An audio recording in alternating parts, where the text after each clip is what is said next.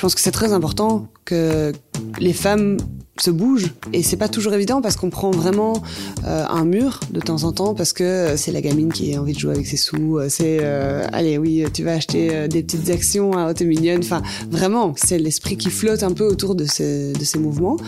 Mais moi j'ai énormément de fierté de tenir tête à ça et de dire ben bah ouais en fait moi j'y connais absolument rien oui je suis une gamine mais c'est génial c'est génial qu'une gamine puisse se dire bah en fait moi je vais le faire et je pense que c'est comme ça que ça commence. La gamine qui n'y connaît absolument rien, c'est Kate. Pilote d'avion de tourisme, elle est parvenue à 33 ans à allier passion et profession puisqu'elle dirige une association internationale qui représente tous les constructeurs de l'aviation générale. Kate a fait ses premiers pas en bourse cette année, en janvier 2022. Et depuis lors, les marchés ont battu de l'aile. Le Nasdaq a perdu plus de 20% et les actions européennes pas loin de 10%. Mais pour Kate, ça va. D'une part parce qu'elle a l'habitude des turbulences et d'autre part parce qu'elle investit en bourse avec l'aide d'un gestionnaire de portefeuille. Ce sont des investisseuses et des investisseurs comme elle que notre podcast Tracker rencontre chaque semaine. Des néophytes ou des curieux qui placent leur argent sur les marchés. Leur point commun, s'y être mis depuis peu nous sommes aussi allés frapper à la porte d'une spécialiste de la finance comportementale pour comprendre la différence entre gérer ses actions tout seul et déléguer la gestion de son portefeuille à un professionnel. Je suis Salim Nesba et je vous propose de faire connaissance avec Kate. Elle nous explique comment tout a commencé. Je sais que depuis que je suis toute petite, il y a un compte Leleu à mon nom où mes parents euh, ont toujours mis des sous, qui probablement était pour euh, un mariage et une belle maison et qui a fini dans une licence de pilote. euh, mais donc voilà, donc euh, ici en grandissant, donc je vais avoir 33 ans, le compte n'avait plus grand chose dessus, et c'est en janvier où je me suis dit bah finalement j'ai quand même ce compte, je vais m'y intéresser. Donc j'ai demandé un rendez-vous avec euh, bah, du coup euh, le, le, le, conseiller chez le qui était lié à mon compte. Donc je l'ai contacté et je lui ai dit voilà je voudrais vous rencontrer et en savoir plus. Donc je suis venue dans son bureau et je lui ai dit voilà j'y connais rien, j'y connais absolument rien même et bah moi je voudrais apprendre, je voudrais savoir comment ça fonctionne. Et ça a vraiment été un rendez-vous euh, passionnant parce que euh, bah, il s'est rendu compte qu'il devait tout commencer du début. Et du coup, on a vraiment discuté de bah, comment fonctionne la bourse, mais aussi euh, comment ça fonctionne la gestion d'un portefeuille, quel est le bon comportement à avoir. Donc, par exemple, il m'a demandé bah, quel est votre objectif? Donc, ici, moi, avec mon compagnon, on sait que dans les trois prochaines années, je pense, on voudrait acheter un bien. On a une idée bien précise de ce qu'on veut. Et donc, il me dit, bah voilà, dans vos calculs, dans, dans, dans trois ans, vous devez sortir une somme, oui, non, quelle est la somme? Et donc c'était un peu cette réflexion de se dire, bah oui, c'est vrai, moi, mon objectif, c'est en trois ans de pouvoir sortir 20 000 euros de mon compte. Et du coup, bah, comment, comment on peut faire? Et donc là, il a commencé en m'expliquant, bah, du coup, euh, les fonds. Euh, il y a des fonds qui sont euh, plus risqués que d'autres. Il y a des fonds qui sont plus bon père de famille côté de ça, ben, l'achat des actions, ben, comment est-ce qu'on choisit une action, comment cette action va évoluer. Et donc au tout début, ce qu'on a fait, c'est que euh, j'ai placé la moitié sur des fonds, un quart sur un fonds plus risqué et plus euh, voilà qui, qui, a un, qui a un taux qui est plus variable et l'autre quart sur euh, vraiment quelque chose de plus safe et l'autre moitié, euh, je me suis dit, bon, ben voilà, maintenant, je vais réfléchir quelles actions je vais acheter. Donc, on a commencé par acheter les actions un peu bon père de famille, qu'on connaît tous en Belgique. Donc, ça va être euh, euh Solvay, ça va être Inbev, euh, pour que moi, je puisse regarder avec l'application Le Le, que je puisse voir ben, comment évolue une action. Puis le conseil qu'il m'a donné, attention, il y a un petit moment publicitaire, le conseil qu'il m'a donné, c'est il faut lire l'écho, surtout l'écho le samedi. Donc moi je me dis ok, je vais lire l'écho. Euh, c'est un bon journal. C'est on aime beaucoup. Et donc euh, le, samedi, euh, je lis euh, l'écho depuis janvier. Et alors, ce qui se passait, c'est que moi, j'avais mis en place tous les mois, je débloquais une somme de mon salaire et je la débloquais, et je la mettais sur le le. Et donc chaque mois, j'appelle Monsieur Dubois et je lui dis bah voilà j'ai ma somme j'ai lu l'écho et voilà les sociétés qui me donnent l'impression que ça peut être intéressant d'investir chez eux. Kate a vite pris goût à la bourse? Bien aidée par son courtier, elle a rapidement constitué un portefeuille de fonds et d'actions pour faire fructifier son épargne. Mais son gestionnaire ne lui impose rien, bien au contraire. Et de son côté, Kate ne lui dit pas tout. Et se tourne parfois vers des membres de sa famille pour l'un ou l'autre conseil. Il y a plein d'achats que j'ai faits euh, sans lui en parler parce que je sais que c'est pas forcément le meilleur investissement. Euh, d'un point de vue euh, gain qu'on pourrait faire, euh, mais par contre c'est un achat euh, de cœur où je me dis ça c'est vraiment une start-up extraordinaire et ils font quelque chose qui de mon point de vue va changer les choses et si ça change pas les choses ben, ça fait réfléchir les gens et j'ai envie de les soutenir eh bien je, vais euh, je vais investir à cet endroit-là mais peut-être pas les mêmes sommes non plus euh, donc vais j'ai vraiment une partie de mon portefeuille qui est un petit capital où je sais que c'est un capital que je suis prête à perdre pour des bonnes causes. Mais par contre, si je veux faire un achat où j'ai besoin d'un conseil parce que c'est peut-être plus risqué ou parce que c'est euh, un sujet que je connais moins bien, eh bien, oui, alors je vais appeler euh, Monsieur Dubois et je vais lui demander son avis. Parce qu'il faut savoir que euh, mes proches vont jamais me dire ah euh, il faut faire ça ou il faut faire ça ou faut faire ça parce que je pense que pour la bonne entente d'une famille il vaut mieux pas. euh, mais par contre oui ils vont me parler de la raison de leur choix.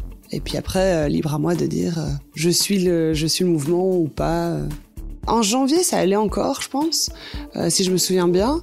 Et alors, ce qui s'est passé, c'est que donc, euh, par rapport à, toute la, crise qu'il y a eu quand la guerre a été déclarée euh, en Ukraine, moi, j'ai directement appelé mon oncle en disant mais c'est quoi enfin qu'est-ce que qu'est-ce que, est-ce que ça a un impact sur la bourse? Est-ce que parce que bon je, je vais pas appeler Monsieur Dubois tous les deux jours même si je pense que je pourrais mais bon voilà et donc, c'était fou parce qu'il me dit, euh, quand, il a décroché le téléphone, il me dit, tu m'appelles parce que la guerre a été déclarée. Je dis, mais oui. Et donc, c'est intéressant pour moi d'avoir l'avis euh, de quelqu'un d'autre euh, sur ce sujet-là. Et, et, lui m'a vraiment dit, bah voilà, maintenant, en bourse, c'est très simple. Euh, ou tu vends tout parce que tu sais que ça va dégénérer et que tu penses que ça va durer longtemps, ou tu ne touches plus à rien parce que ça va être tellement variable que tu ne pourras pas gagner des sous sur le long terme euh, dans une situation de crise pareille. Euh, j'ai plus touché à rien. Moi, en fait, j'y connais rien. Et en fait, depuis janvier, je n'ai jamais vendu. Je n'ai fait qu'acheter parce que je suis encore dans cette phase où je découvre ce qui m'intéresse, je découvre quelle acheteuse je suis aussi, parce que euh, je me rends compte que par exemple il y a des actions euh, qui sont super intéressantes, mais qui éthiquement me dérangent. Donc euh, c'est vrai que je vais pas me diriger vers ces actions-là, mais en même temps j'ai quand même envie d'investir, donc je vais, euh, je fais moi-même le travail de, de, chercher les sociétés qui m'intéressent et d'un point de vue euh, que ce soit dans l'aéronautique, mais que ce soit aussi dans la recherche, dans la science, enfin voilà, c'est clairement les, les, sujets qui m'intéressent. Donc voilà, cette crise euh, financière qu'on qu observe pour le moment, ben, c'est intéressant de la suivre aussi euh, pour quelqu'un qui n'y connaît absolument rien.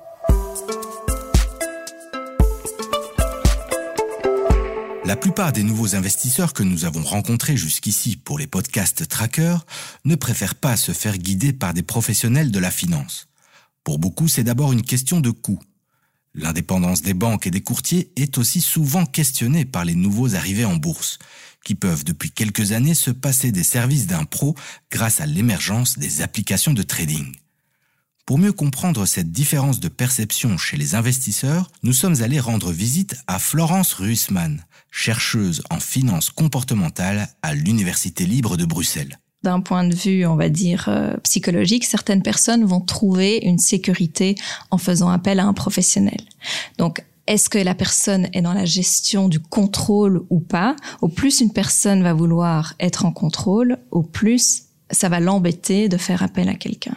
Quelqu'un qui est ouvert et qui au contraire se dit ben voilà, je reconnais que c'est pas mon métier, que c'est un métier qui se fait et je n'ai pas spécialement le temps ou même si j'ai le temps, je suis toujours ouverte à écouter un point de vue différent, ben là ils vont être d'autant plus euh, chercheurs d'un gestionnaire de portefeuille et qui va pouvoir un peu les aiguiller, leur expliquer un peu les complexités, le dessous des cartes.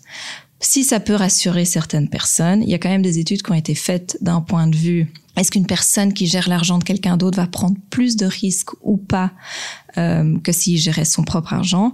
Et la réponse est non. En fait, une personne va prendre plus de risques si et seulement si elle subit de la pression. Mais de la pression d'en haut, la pression du management, la pression de la culture d'entreprise. Mais une personne, sinon, euh, justement, va être plus prudente avec l'argent des autres qu'avec son propre argent. Il doit bien comprendre les objectifs de la personne qu'il a en face de lui et aussi son appétit face au risque. Est-ce que c'est quelqu'un qui aime un peu euh, l'adrénaline de se retrouver sur les marchés, le challenge, ou bien est-ce que c'est quelqu'un qui va être plus prudent euh, Donc voilà, ce sont des questions que le gestionnaire va devoir se poser. Mon conseil serait d'être plus attaché à son gestionnaire oui, on peut faire confiance à une banque, mais au final, surtout en Belgique, c'est un peu moins le cas aux États-Unis, mais surtout en Belgique, on a des, des banques qui s'équivalent un peu en service, en qualité. Euh, et du coup, c'est important de trouver quelqu'un avec qui on clique. Parce que du coup, l'échange d'informations sera beaucoup plus facile, sera vous serez peut-être plus à l'aise, vous allez peut-être dire plus facilement ce que vous pensez vraiment et vous serez moins influençable ou moins impressionné. Ça, c'est important. Pour Kate, faire appel à un pro, c'est tout naturel. La pilote d'avion trouve que l'analyse financière reste un domaine complexe, un domaine sur lequel nous ne sommes pas assez bien formés pendant notre scolarité. Je pense pas que je, c'est moins difficile que ce que je pensais. Euh, maintenant, il y a encore énormément d'incompréhension. Je trouve ça étonnant qu'il n'y ait rien qui vienne dans l'autre sens, qui vienne vers les jeunes en disant euh, ben, intéressez-vous apprenez-en plus et augmentez vos connaissances parce que finalement, quand on fait ce travail-là, moi j'ai quand même et peut-être que je suis naïve, je l'accepte euh, totalement. Moi, j'ai l'impression que quand j'achète des actions dans une société, euh, pour la, partie coup de cœur de mon portefeuille, c'est vraiment ma façon à moi de dire mais ce projet-là, je le trouve terrible, je trouve ça génial et je veux je veux en faire part quoi. Amine, je vais le faire et je vais euh, à ma façon, avec mes avec mes petits sous, avec mon portefeuille, ben je vais participer. Donc c'est vraiment euh, une autre philosophie aussi d'achat où je n'achète pas pour faire un profit extraordinaire, j'achète pour dire j'y crois quoi. J'aurais adoré qu'on puisse avoir des cours ou quelque chose comme ça. Tu as des exemples d'investissements que tu as réalisés et dans lesquels tu y croyais vraiment? Une société euh, Textron euh, qui est propriétaire de plein de constructeurs donc euh, de Cessna, de Beechcraft vient de racheter donc c'est Textron américain, ils viennent de racheter Pipistrel qui est une société euh, européenne qui construit des avions électriques et dès le moment où ils ont acheté Pipistrel, moi j'ai acheté j'ai appelé monsieur Dubois et je dis bah voilà là c'est vraiment là que je veux investir parce que ça c'est vraiment mon secteur, ça moi je veux soutenir ça, je trouve ça génial. Euh, quand Textron a racheté Pipistrel, c'était extraordinaire de vivre ça, de vivre cet achat, de voir euh, euh, l'impact que ça avait. Je j'ai pas prévu d'en ressortir euh, des fortunes, mais par contre, j'ai envie de soutenir une grosse société qui investit dans une plus petite. J'ai envie d'investir dans une aviation qui sera plus écologique. J'ai envie donc ça va être par sujet. Donc c'est vraiment parce qu'ils ont fait ce mouvement là et qui c'est un engagement vers euh, ben justement cette aviation électrique, cette aviation plus durable, euh, cette, évolution de l'aviation. Euh, Textron qui est une société qui est très classique dans l'aéronautique.